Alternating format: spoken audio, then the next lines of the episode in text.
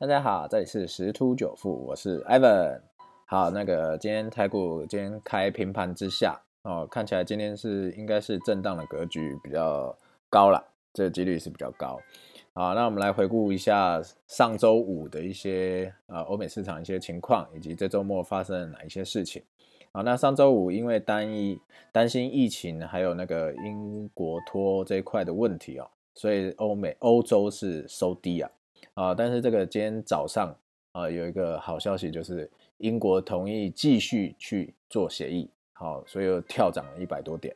啊，这个是跟英国相关的一个话题哈。那在美国部分呢，因为那个刺激计划还是不确定，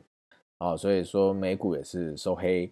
啊，那但是呢，市场还是在压住，说是会有新一轮的这个刺激方案出来。所以说，这个在金价部分还是会有一个支撑啊。那但是因为像这个疫情啊，以及这个英国脱脱欧的这个协议的一些状态啊，啊，就有市场啊有一些呃压力，好，所以在油价的表现上是没有那么 OK 的啊，就稍微下跌。而且纽约有在出一个限制措施啊，所以这个油油市目前也是啊就没有再持续上涨啊。这是上周五的一些状态。那在周末呢？啊，周末就是啊，如礼拜六啊，我这个加密货币的这个呃分析的一些观点啊，果真是涨。然后早盘呃，也不是说早盘，呃，在礼拜日晚上清晨啊，应该讲说今天凌晨啊，最高涨到一万九千四左右。好，那就等于是从呃，如果从上一个低点看起来的话，大概涨快两千块。好，两千块美金哦，这是一个相当大的涨幅，所以各位一定要注意一下，因为呃前一波高点是逼近两万，那这一次的反弹回来，修正后的反弹回来已经到一万九千四左右，那其实距离这个上一波高点不呃只差大概五六百块一个距离，哦，或许还有可能会去挑战，啊，还有可能会去挑战，但是要特别要注意，如果它继续往上攻，挑战没有通，就是。没有过，而且没有站稳的话，哦，有可能就在进行下一波的一个回档修正了，哦，这个要注意，啊，但是也有可能出现一个情况，就是左肩已经成立了，那现在在做一个头部，啊，那所以这这个早先的这个一万九千四这一个高点，有可能就是这一波回档的高点，也是有可能，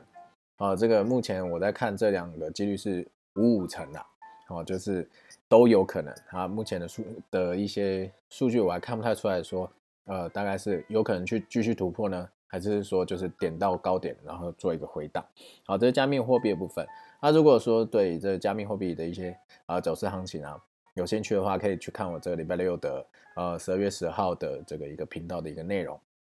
好，那在台积电啊，在十七号要进行除夕啊，这是一个本周一个蛮大的一个新闻哈。那市场都普遍认为啊，哦，就是秒填息啊，意思就是说开盘就除息了嘛，除完息以后就大概就填息了，啊，配息二点五块钱，啊，所以这个我们可以等十七号的一个开盘以后来看这个啊，市场在预测的是否准确啊？不过可以说台积电啊，确实是绩优股，但是因为这个季节性的一个影响哈，所以 iPhone 这边有砍单。啊，这这个是他们是可能是因为季节性销售会有一个变化，啊，所以库存这块有做一些调整，那就啊没有下那么多单，有把单订单拉掉。好，那再就是还有一个就是汇率的部分，啊，其实基本上在破二十九的时候，我就是想说，哎，之前市场有说彭淮南防线二十八点五，那我想说应该不会破，然后结果现在已经破二八点五，而且即将逼近二十八。哦，那我就想说，哎，也也就跟做交易一样，不要猜头，不要猜底，哦，所以它到底会到多少，我也不去猜测。但是现在市场，哦，有一个新闻是这样讲，四成五的金融业者推估啊，啊，明年呢台币会见到二十七开头，啊，那这我觉得这也是蛮有机会的。但是就如果我之前有讲的，年底啊，年底因为会有那个基底做账的一个年度的一个财报的汇率的一个。